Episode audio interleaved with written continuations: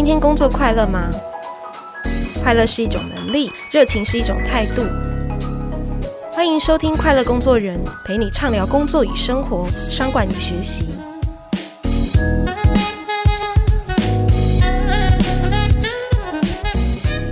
各位听众朋友，大家好，我是《Cheers》杂志的主编若涵。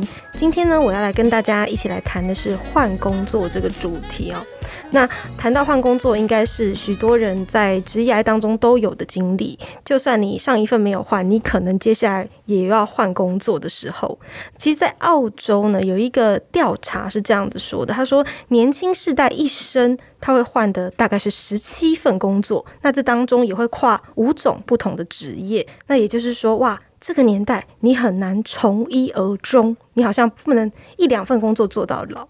那今天我们邀请到的来宾呢，他就是一个在许多职业的转换当中有很丰富的转换跑道经验，并且也有跨域的经验的。我们今天邀请到的是《小日子》杂志的前社长，台北市杂志商业公会的理事刘冠莹。冠莹好，若涵好，我是刘冠莹，各位听众朋友大家好。今天会来找冠莹来跟我们分享换工作这个主题哦，真的是因为就看见你的整个职涯的历程，非常的丰富的跨域跟转换跑道的这个经验。例如，你从台大中文系到新闻所毕业，然后毕业后除了当记者之外呢，您也跨过科技业，也做过业务行销，也担任红海的最年轻的发言人。后来。大家都认识你的一个很重要的部分，就是你在小日子这个创办的阶段加入，并且把这个纯纸本的媒体变成一个生活品牌。所以大家应该都很好奇，说你如何去转换你的呃职业，如何在每一份的职业当中，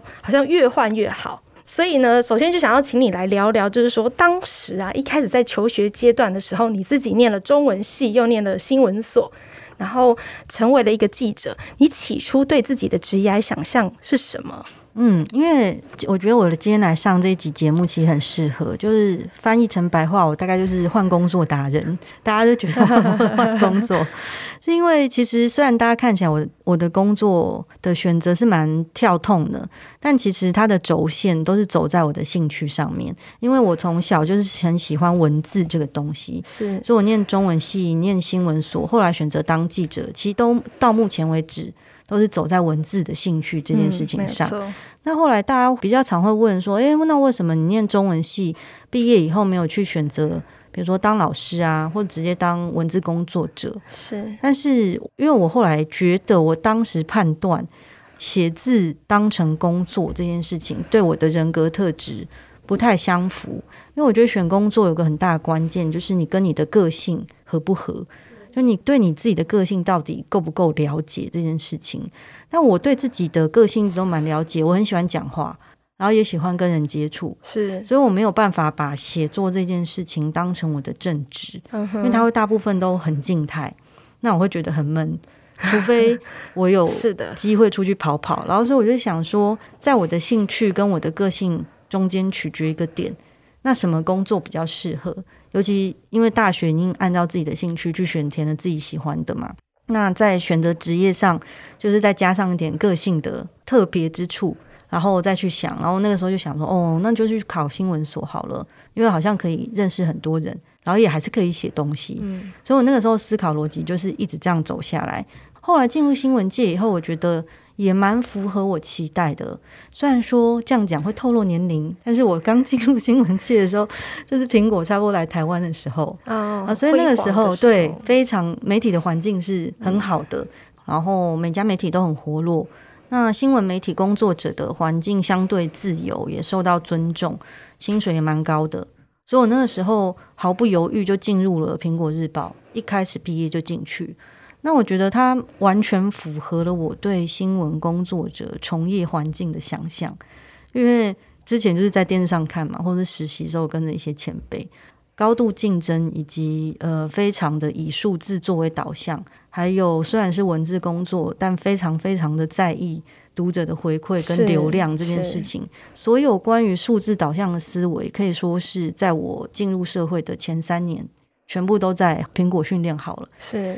那在这种绩效挂帅的环境工作，其实有好也有不好。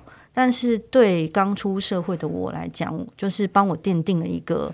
其实我还蛮高度自我要求的，然后我很重视我所做的事情，它累积出来的效果，有形的、无形的都是。是，所以您一待有十年是吗？没有，几年呢？三年多左右。三年多在科技线 的历练嘛，这样。所以这个东西是不是也衔接到你后来去了西门子做业务行销这一块，嗯，甚至是后来我们知道你在红海当最年轻的发言人这件事呢？对，因为这两份工作，苹果跟红海。的故事基本上它是上下集，是因为我本来在平谷跑的是房地产，因为我对房子很有兴趣。那后来那个报社说跑红海的这条线开缺了，然后没有人愿意去跑，因为红海在业界是知名的很难缠的公司，所以跑新闻就是对跑红海线的记者来说，其实是一个非常痛苦的，但你瞩目度也高。但那个时候我跑房地产线已经跑了一年多，房地产虽然很有趣，可是台湾的房地产。除非你碰到 SARS，或者是像现在这种 COVID 这种事情，不然我们不太会大起大落。所以过了一年，我大概已经看了一个循环以后，因为我个人的个性比较喜欢尝鲜，所以那时候就觉得有一点点倦怠。我很害怕我自己在工作上产生倦怠感，是我只要有一点点，我就会察觉出来，然后我会想办法去解决它。因为倦怠感这种东西，你不解决它，它其实会越来越大。是它其实不会消失，你会想说赶快去睡觉，明天起来就会好，不会。而且，就算你换了几个同事，然后换了一个老板，那个真正的原因没有拔除，你就是会一直觉得很累。所以我后来就觉得，我是对那个产业本身的循环大概就是这样子了。嗯嗯，而且跑房地产有趣，就是看几个大块的地标出去嘛，然后。几个新的大楼，大概就是这几个趋势。所以那个时候报社说有开这个缺的时候，但是找不到人跑。他们本来是要以重金挖其他报社记者来跑，但都没有人要，因为实在太糟。然后后来我就想说，我要去自愿这样。是。然后我就找了那个财经中心的副总，我跟他讲说我想要跑，但他很犹豫，因为我那时候还很菜，我才入行跑新闻一年。哦，是。嗯。然后他就一直问我说。他们那种对记者的态度，你有办法 handle 吗？可是还是会比报嘛。如果别家有独家，我没有，我就会很惨。嗯。然后副总就是跟我说，上面也不会管你菜不菜哦。但我后来想想，我这跟今天想要跟听众朋友分享的重点有点关系。我就想说，我在做决定的时候，通常当然你留在原本的地方一定是相对比较安全的。但我想跟大家分享的是，你如果觉得有一点点。点点的希望，你就不要害怕改变这件事情，嗯、因为反正输了也没什么损失，是就是不会太丢脸呐。我们也大部分也不是太多出名的人，不会被登在头版头上嘛。所以我后来就想说，我就奋力一搏，我就去了。我也很感谢当时的副总，他就很力挺我，他就说你就去做吧，反正你那么菜，一开始表现不好也是应该的这样。所以后来。去跑了财经线以后，就跟红海的很多主管就认识。我那个时候就是牺牲了自己所有的放假日。我觉得我不是牺牲，我是我就觉得我应该投资吗？对，我我就没有想要放假。我那时候全心全意，我就是想要去接近他们。是，所以连续两年生日，我都是在郭董的前妻的。墓园度过的，我本人的生日，我还记得我好朋友对对这件事情印象很深刻。我好友说：“哎、欸，你今年生日要干嘛？该不会又想去郭董墓园吧？” 我说：“已经离开很久。”我那时候就是全心全意想要去挖到所有他们的事情，只要有机会，我都愿意去做。所以后来就跟他们公司还蛮熟的。但过两三年以后，我又倦怠了，所以我那时候就想说，来休息一下，转换跑道。我发觉我的个性好像就是会追着目标一直跑，一直跑。如果是这样的话，要不要去做业务工作？所以那个时候有一个机会，朋友介绍去西门子，然后就做医疗器材的 marketing sales，就是也有做行销，也做业务。但后来一下子就又倦怠了，是 因为 一年左右嘛。对，因为西门子在该领域算是很强势的品牌，所以我当时进去做，其实就是都太不困难了。所以我就会觉得，就是需要施力的点在哪？那我妈就会说我很烦啊，因为工作太闲，我也不行；然后太累，我也不行。其实也不是这样说，就是乐趣度啦。我想大家应该可以了解这件事情。你在做的时候，你有没有觉得很有趣？这件事情是很重要的。是。那后来在西门子的下半年，那红海就有个主管来找我，就是说，诶，公司终于有想要跟媒体好好对话了。那你要不要进来帮我们这样？然后那个时候我就想说，因为我通常会毫不犹豫答应嘛，这么有趣的事。但我后来仔细的看了一下他们的脉络，他们的公司从成立到我进去之前，他们从来没有任何一个有媒体相关背景的人在里面，所以我就觉得这实在是有点恐怖。虽然说也很有趣，但我也是犹豫了一天以后我就答应了。哦，才一天呐、啊？对对对，讲了好像有多久的样子。就是这个上下级的关系，在苹果跑新闻。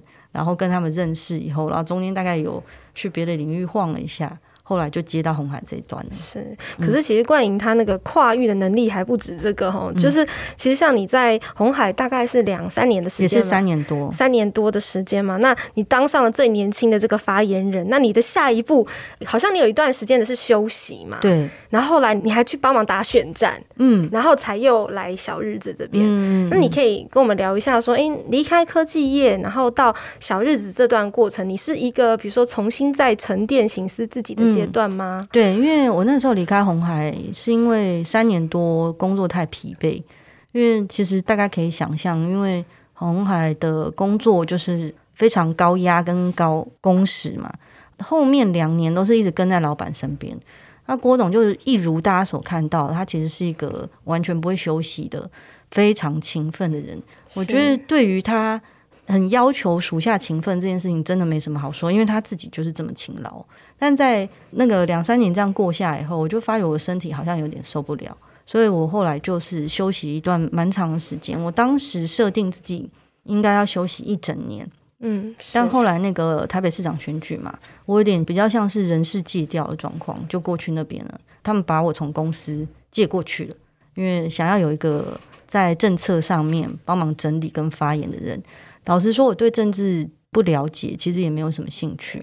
但是如果你从一个专业的角度来看，它其实是一个我觉得难度很高的工作，没错。因为政治公关比任何一个行业的公关都来得难跟复杂，这是那段经验给我的心得。尤其是很多行业，其实你在处理公关危机的时候，大部分你就要处理专业领域上你会碰到人，比如说红海的事情，大部分会碰到是股民或者是。对财经界比较有认识的人，那出了这个圈圈以后，大部分人对他认识是模模糊糊的。是，但政治公关非常非常困难，因为尤其台湾人对政治的认同感跟讨论的密度是很高，所以你每一个话题都会铺天盖地的接触到不同价值观跟不同认知的人，是一个非常非常吃力不讨好的工作，但很有趣啊，很有趣，也是现在回想起来觉得蛮精彩的一段经历。是，那像冠莹从媒体起家，然后待过了科技业，然后医疗器材业，然后到政治圈也走了一遭，后来您又回来小日子这样一个品牌是初创的品牌，然后你接下来把这个纸媒变成一个传递生活态度的媒体，我想你重回媒体。界那个整个眼光高度也不一样哦。那你怎么看这一段小日子大概六年七年的这样子的蛮长的历程，对你自己带来的影响力这样子？因为那个小日子转型这个故事，就是在媒体的报道角度，好像都会写的好像蛮商业上成功的。其实也是，但是很多人都问我说：“诶，当时为什么我们会想要开始转型呢？”其实没有多大的使命跟初衷，讲起来的答案其实很简单。因为从我整个人从业的职涯，像我们节目一开头开始聊，我刚进苹果的时候，媒体是非常辉煌的嘛。然后持续往下推进，然后我中间到了红海，又去了 Siemens，然后中间大概有一两个月在帮忙打选战，但中间这中间的休息期是一年哦。这样掐指一算，前后已经将近了快。接近快十年了，是。然后这是台湾媒体业上重要的十年，大概就是失落的十年。台湾的媒体界从刚开始大家所知道的，就是含金量非常高的行业。那从二零一二年小日子创刊到迄今，现在同期创刊媒体资本还有发行的，就只剩小日子一间。那那个时候我们接下来的时候，其实刚好卡进了媒体急剧的在走下坡的这个时间点。只是为什么我们那个时候会想去接手这个媒体品牌？所以原本的创业班底有一点问题，所以想要放弃它。他们其实也刚开始没多久，是一方面大环境景气的问题嘛，一方面反正创业就是理念合则来，不合则去。所以那个时候学长就跟我说：“呃，有一个这个品牌有一件这样的事情。那个时候，因为我看它量体也不大嘛，但不想要它消失不见，因为我在红海时期就知道有这本杂志。哇，然后是。就想说它消失好像蛮可惜的耶，然后我所以我们两三个人就是去把它接手了，这样就没想到接手以后的状况比我们预期到的还要险峻。就是我进入了前三年，纸本的销量大概每年每年是以两成以上的幅度在衰退，但是我们在排行榜上其实都还是很前面。那这个数字也就是显示了一件事情，就是大环境是一起在紧缩的。就是如果我们是从排行榜上一直滑下来的话，那我们就检讨自己就好了。可是我们排行榜上没有动，然后销量这样一直往下跌，这件事才是真正恐怖。是因为大环境的因素是你没有办法改变。那当然，纸本的萎缩是感觉很合理，会预想到的未来。因为三 C 产品嘛，然后还有数位媒体很多，然后以及后来媒体汇流以后，在内容上的竞争。早期就比如说像是比我再小一轮的，现在出来工作的同学们，应该很早就用三 C 产品在看杂志内容或在看新闻，所以他们对呃媒体内容的品牌忠诚度其实相对是低的，是没错。所以你在贩售你的杂志内容的时候，其实会非常非常的辛苦，你要花很多力气才能卖出一本杂志，但对当时小日子来说实在是太痛苦了，因为我们唯一的营收就是只有卖。杂志这件事情，你就是卖一本赚一本啊！你如果卖的少一点，你下个月可能就会倒掉。然后，所以后来我们那个时候就一直在想说，嗯，是要直接倒掉呢，还是再想想办法？然后因为想说，嗯，刚接来就直接倒掉，好像蛮没面子，所以就想了很多方式，想说要怎么让他走出一条新的路。因为我觉得想说，现在市面上大部分媒体都在走那个数位转型。所以就是把数位内容再做大一点，流量要再做大一点，然后从中建立商业模式。因为流量就等于点阅率等于广告量，所以大部分的含金量是这样转换过来的。那我们当时评估了一下，其实我们没有这个资金跟本事去做这件事情，因为要把数位内容的流量往上拱，其实蛮需要钱的。是，然后你要有这么多的内容，那就包括。除非你有心投资这么多的内容产制的团队，不然你大概可能要一半，甚至有些人是全部都是别人的内容。对，他就是做流量这件事情。但是这不是我要做媒体的初衷，它可能是一个可行的商业模式。而且如果这样做，我跟我的同事们会觉得有趣吗？如果不有趣或者是很耗损的话，这条路走走，其实我们也会走不下去。所以，既然这条路不可行，而且已经很多人在走，我就觉得我们那个时候就小小的挤上去，大概生存的空间跟可能性也不高，嗯，就只能想别的方法去做事情。所以后来想了很久，才想说。直接试着自己做生意，也就是做品牌转型这一块，直接把东西卖给客人。是，然后开始开启了商店嘛，对，对，对，然后让小日子这样一个生活态度被非常多的文青年轻人所喜欢跟接受。嗯，然后也带出就是小日子的这样一个品牌更大影响力跟营收嘛。没错。直到你今年六月卸下这小日子社长的这样的一个职位，其实您过去这样十几年的这个职业真的是非常的丰富，而且每个历程所养。养成的那个能力也都不一样，嗯，所以等一下我们先中场休息一下，等一下下半场回来，我们再请冠莹来跟我们分享一下，就是你精彩的职业转换中所具备的能力，那要准备哪些的心态？好，我们休息一下。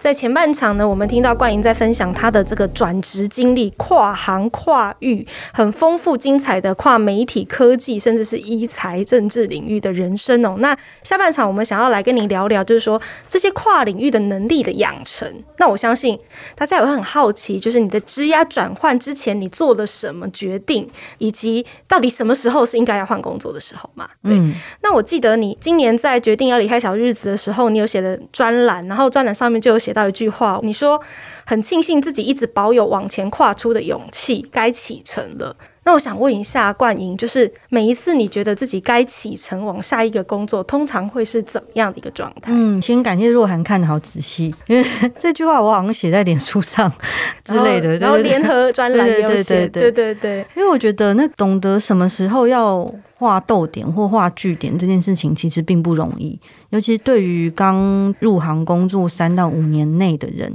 他们会有很多彷徨。我现在该放弃了吗？还是我该坚持下去？或者是有些人太过轻易的放弃？没错。但就像上集我们讲的，其实我选工作这件事情，我实在是非常非常在意这件事情，让我有没有觉得有趣？所谓的有趣，不是传统说的好玩啊，或者是我每天在那边嘻嘻哈哈的新鲜感吗？对，不是新鲜感，就是我在这个工作上，我一直有持续的在成长。虽然听起来很。那个老生常谈，只是日子久了，你就会知道，你在工作上，如果你都重复做一样的事情，或者是你成长空间不大，或者是你发现自己没什么改变，这件事情其实是蛮恐怖的。因为你，你未来如果想要换工作，或者是转行啊，或者想要有一些不一样的人生，你会发觉你自己的定型化是蛮严重。所以第一个原则，我大概会检视自己对这份的热情有多高，然后大家通常就会问说：“那你要怎么检视？”但其实是很容易的，因为工作的痛苦你是骗不了人，或你对这件事情有兴趣的话，其实也是很明显。有些事情是工作本身很无聊，但是你的老板或是你的同事蛮具启发性。这也是一个很不错的环境，因为大家去一起完成一个困难但繁杂的事情，这也是一种工作的类型。团队的人会让你觉得想成长，对对对对对。所以，比如说像是我在西门子的时候，我刚不是说那个公司，因为他就是表现的太好，很强势嘛，所以我本身都觉得那个工作很无聊。但是在外商公司，其实可以遇到很多不同性质的同事，以及不同性性质，然后。派驻到台湾的主管，所以我就觉得这件事情其实是蛮有趣的。人的刺激这件事情，也会让大家可以在检视自己工作上，你会觉得有没有很起劲啊？哦，所以第一件事就是说，到底在这个专业本身有没有让你觉得还可以成长的？对。那如果专业还好，可是你的环境的公司的文化，或者是你的团队伙伴，他们是一群很丰富的人，让你还可以继续学习，想要跟他们在一起做一些事的话，那也许不需要转职。对对对，没错，整理的很好。是。然后我觉得有时候，就算你的工作其实好端端的。然后人的生活其实生命是有很难讲，有时候就会有天外飞来一笔工作的降落，然后你就可以评估一下你到底是不是要换工作。讲到换工作这件事情呢，因为我最近刚好有被那个年纪较小的朋友咨询，年纪小的朋友们呢，比如说就是现在你可能是刚入行工作三到五年内的朋友，那你的主管呢可能是跟我年纪差不多，或者比我略小点，甚至比我略大。那各位同学们呢，在使用你们的社群媒体上要小心点，oh, 因为其实那个很多主管都会去看你的社群媒体，然后 HR 也会看嘛。是，但尤其是你们不要觉得说开个小账在那边写或者批评公司就没事了，因为这个世界上没有不透风的墙。那另外一个我想要跟大家分享的例子呢，是我有一个在新闻界工作的朋友，他本来是主播，也是蛮出名的。他想换工作，但是他原本以为他在脸书跟 IG 上发布了他离职这个消息以后，会有很多人来挖角他或找他谈，结果没有，完全没有。哦，然后他的条件其实不错的，是。然后过了一两个礼拜，因为他他从想要离职到发布离职后，他都有跟我说，然后他就来问我说，完全没有人找他谈呢，而且有来的工作也都弱弱的，比他原本的薪水低很多。他就问我说，我觉得为什么会这样子？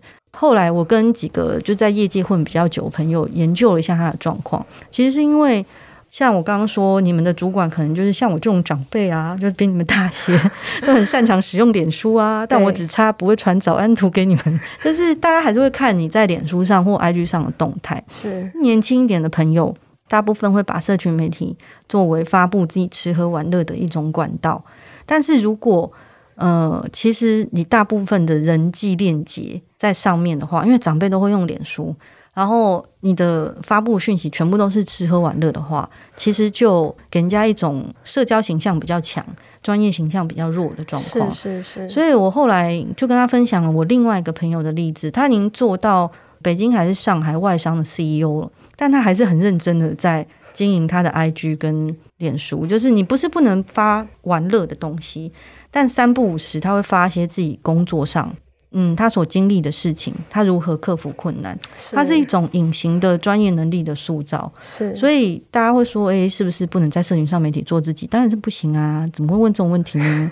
就是个人品牌这件事情是无所不在的，真的，这实在是太重要，不要乱发脸书。对，是真的，就是我自己也想到说，我年轻不懂事的时候，也曾经在脸书发过 隐隐约约的抱怨文，然后马上隔两天就被主管找去请我撤掉了。然后那时候我还会心里面想着说，哈，你怎么可以要求我撤掉？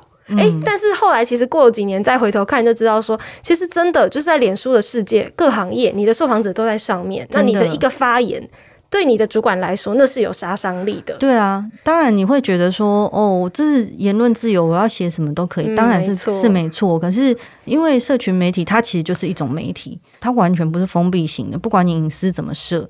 所以就像若涵刚刚讲的，比如说我跟某老板，他们公司很熟，然后我跟他员工也很熟，他员工有时候会在他脸书上骂他老板，可是他老板是我朋友。可能他的员工会觉得我看起来好像很平易近人，但我看他还是会觉得怪怪的啊。而且后来那个员工一直很想到我公司来上班，我根本不敢用他，因为我知道他会批评自己。下一个可能就是你，就是我 被骂，因为会喜欢老板的 case 非常的少，所以个人品牌形象的塑造是很重要的，要没错。那关于，我们也想请教，当然就是说，像你从记者转到医材行业，又转到过科技业当这个发言人。这个高度就不太一样，领域也不太一样。那你自己怎么去米平这些就是跨领域当中需要的专业能力的养成？嗯，这个也是嗯很好的一个问题。因为其实，在像我这种跨异业幅度这么大的时候，通常我所有的只是我原本专业上累积的内生功夫。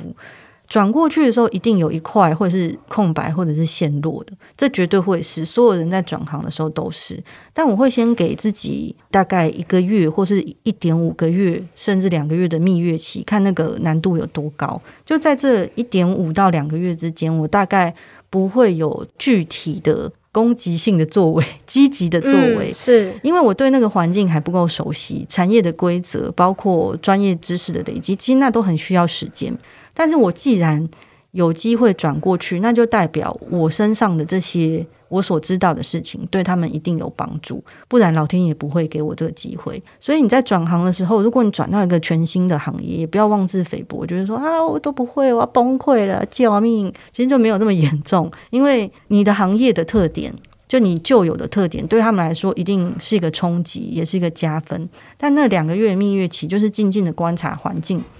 的状况，然后把你所需要的专业知识全部赶快累积起来，赶快去补一补不懂的，赶快去问，甚至上网查。比如说，我每次转行前一点五个月或几周，就是我能贡献的，我一定会去做。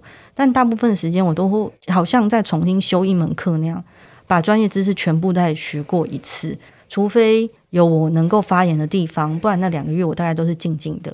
然后把所有的事情学起来，然后而且这是一个很关键的蜜月期，因为在某行业久的人，其实有一种比较容易盲目，因为你会看不出那个行业或那个公司的盲点。但是你是一个新加入那个鱼池的鱼，通常在那个时间点你才看得出来，以后你也可能会看不出来哦，因为你也会被同化。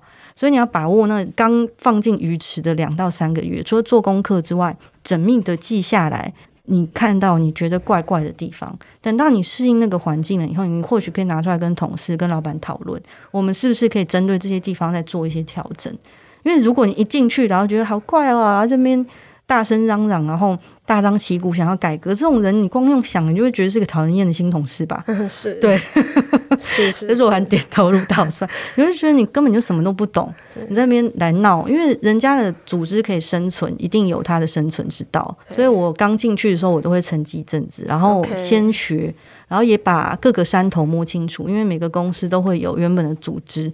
什么老板啊，什么个性啊，哪一个部门的主管是要怎么跟他沟通啊？那哪一个部门的主管常常找不到人，你要找他要找谁啊？然后大家的应对进退的方式啊，哪一个同事其实他很八卦啊，要远离他远一点。是，就前两个月你要表现出乖巧可人的样子，大家才会把这些资讯告诉你。你有没有哪一段觉得是跨最大，然后花比较多力气调整的啊？嗯，其实进入红海的前。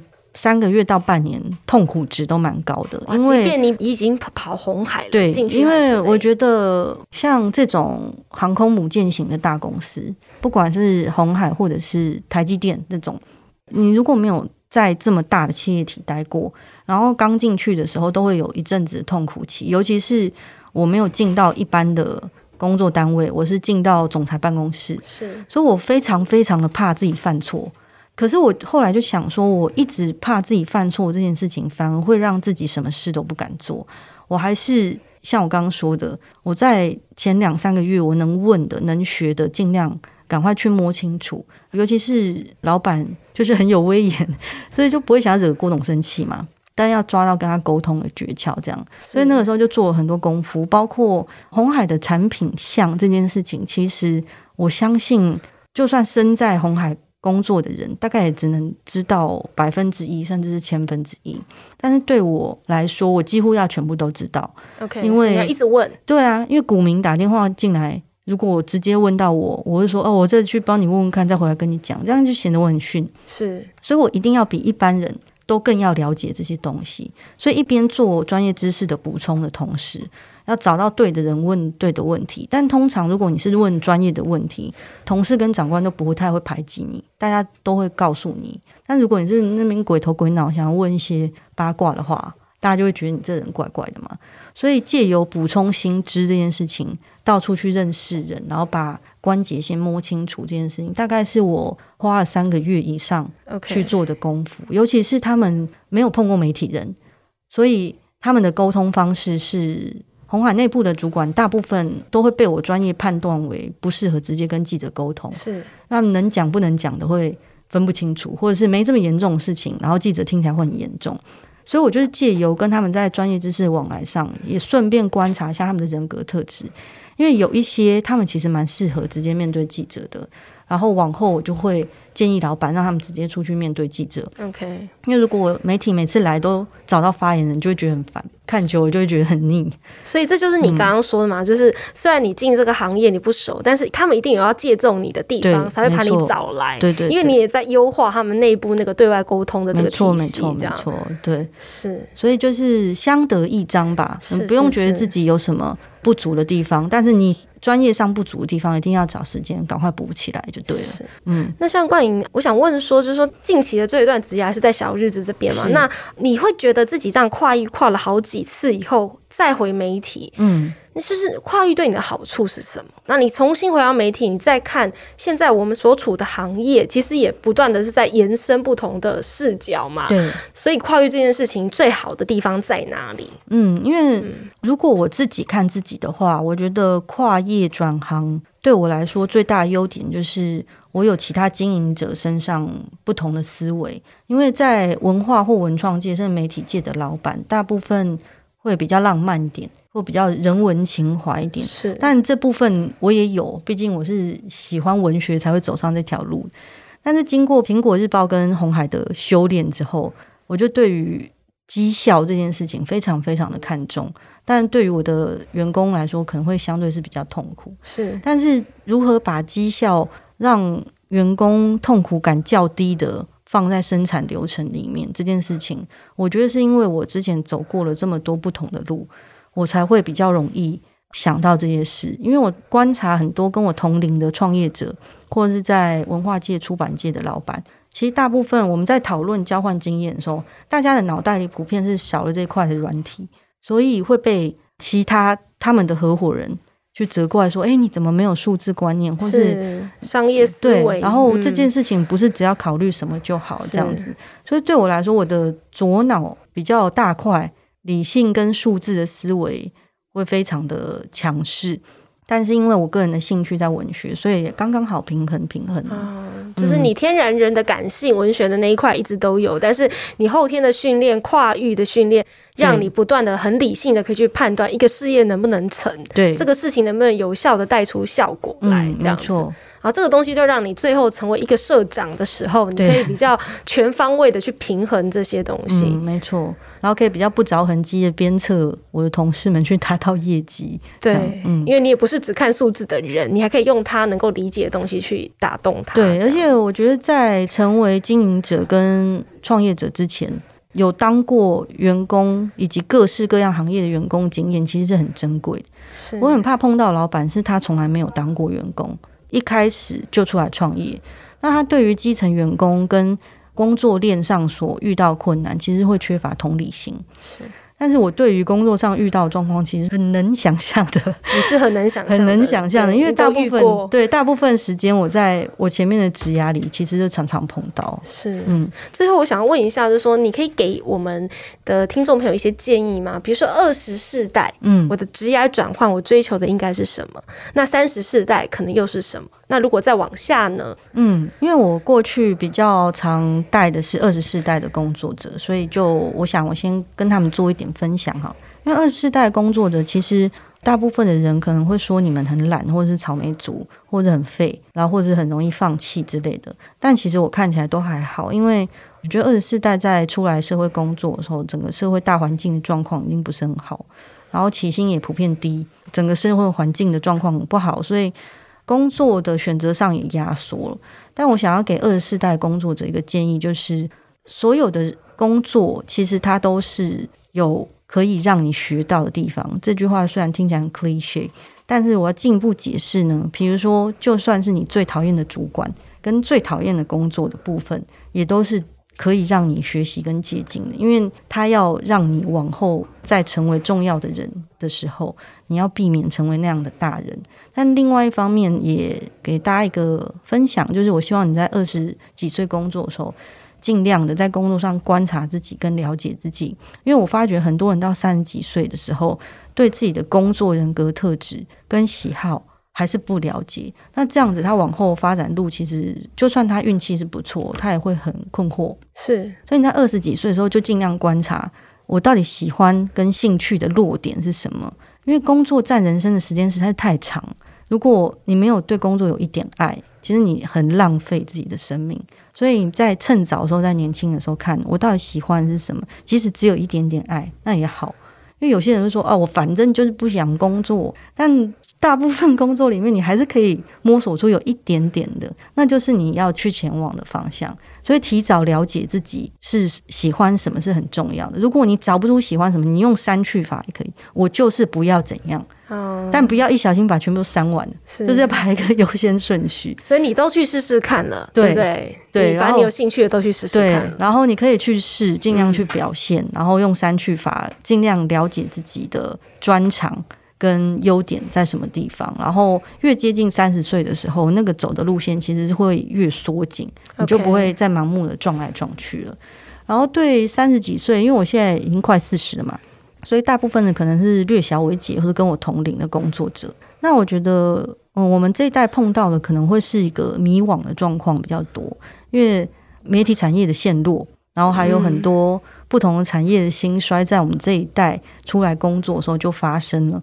所以，我们以前在学校学的，或者是当新鲜人的时候，主管教我们的，现在已经不适用，完全不适用，完全不行。所以，我觉得这一点会很迷惑。但对我来说，我一直告诉自己的就是，像我上节说的，就是不要害怕改变，因为人生中其实没有那么多时间可以浪费。就是如果你觉得你还是有机会去突破的话，就尽量帮自己去突破，然后选择一个。更靠近你的工作去努力，是、嗯、不要觉得说，哎、欸，因为我常常听我朋友略小一点点的朋友就会说，哦，我现在真的是三十几岁，我有点不太敢换工作，哎，因为他们怕就是职涯场上这样洗牌，然后洗到位置不见了。但如果你三十几岁就这样想，那你要往后推哦，你四十几岁、五十几岁，你是不是永远都在这边不敢动？嗯，所以我觉得要练习的功夫其实是如何。优雅且成功的换工作，而不是如何成功的守住你那份不喜欢的工作。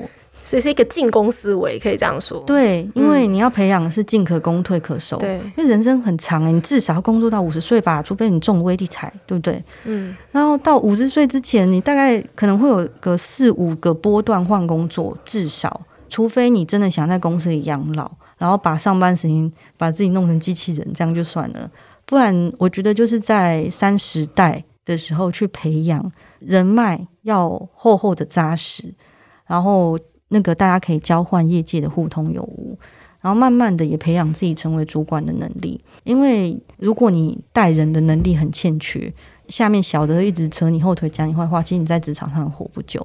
然后培养自己敢换工作的心跟换工作的能力，这是我给三十世代的人的建议。所以可以听到的冠莹的大概一个总结，就是说二十四代的时候，你需要花时间去找自己，对，然后多尝试，就算三去法也不要紧，嗯、但是你要去尝试。那到了三十世代的时候，其实你换工作的时候，你不要怕换这件事，嗯、但你要想着怎么样为每一个换的当中都累积自己不同的价值。没错，没错。对，那时间久了就是一个多样价值的累积，就让你自己个人的品牌有更多的算是能见度跟机会这样。对对对对，因为我有个朋友很纠结在，因为他换轨换的很大，虽然说他拿到一个不错的 offer，他还觉得原本的薪水好像差有一点，但我觉得换工作这件事情，就你像下跳棋，因为下跳棋有时候你不一定是往前那一格，有时候会往旁边或往后面那一格，可是反正你就是要到那边。所以你千万不要去跟同龄的人去比较，说啊，他现在已经挂协理，他挂副总，哦、他您挂了什么职称？单一职位这件事情，对对对，不不要去指标，永远不要在平行的面上去比抬头，因为这件事情没有意义。是，因为人生的职涯，你只要看自己这条光谱就好了。比如说，你五年以后，你可能要用跳棋的方式到那边，或三年以后，那你就去跳啊。因为如果你这样横着过去，你可以累积身上的纵向能力，那你就是。有机会，说不定人家还在那边累积那个，比如说 title 小小的 title 这样说，其实你已经到达你想到达的地方，所以不要去比较那些名片上的东西。就是如果你有个三年跟五年的目标的话，你就是。往自己的方向走就对了。是，嗯，那今天非常谢谢冠莹，很诚恳，而且也很深刻的把你自己个人的这个职涯，以及你背后的一些心路历程、能力的养成，跟我们听众朋友分享。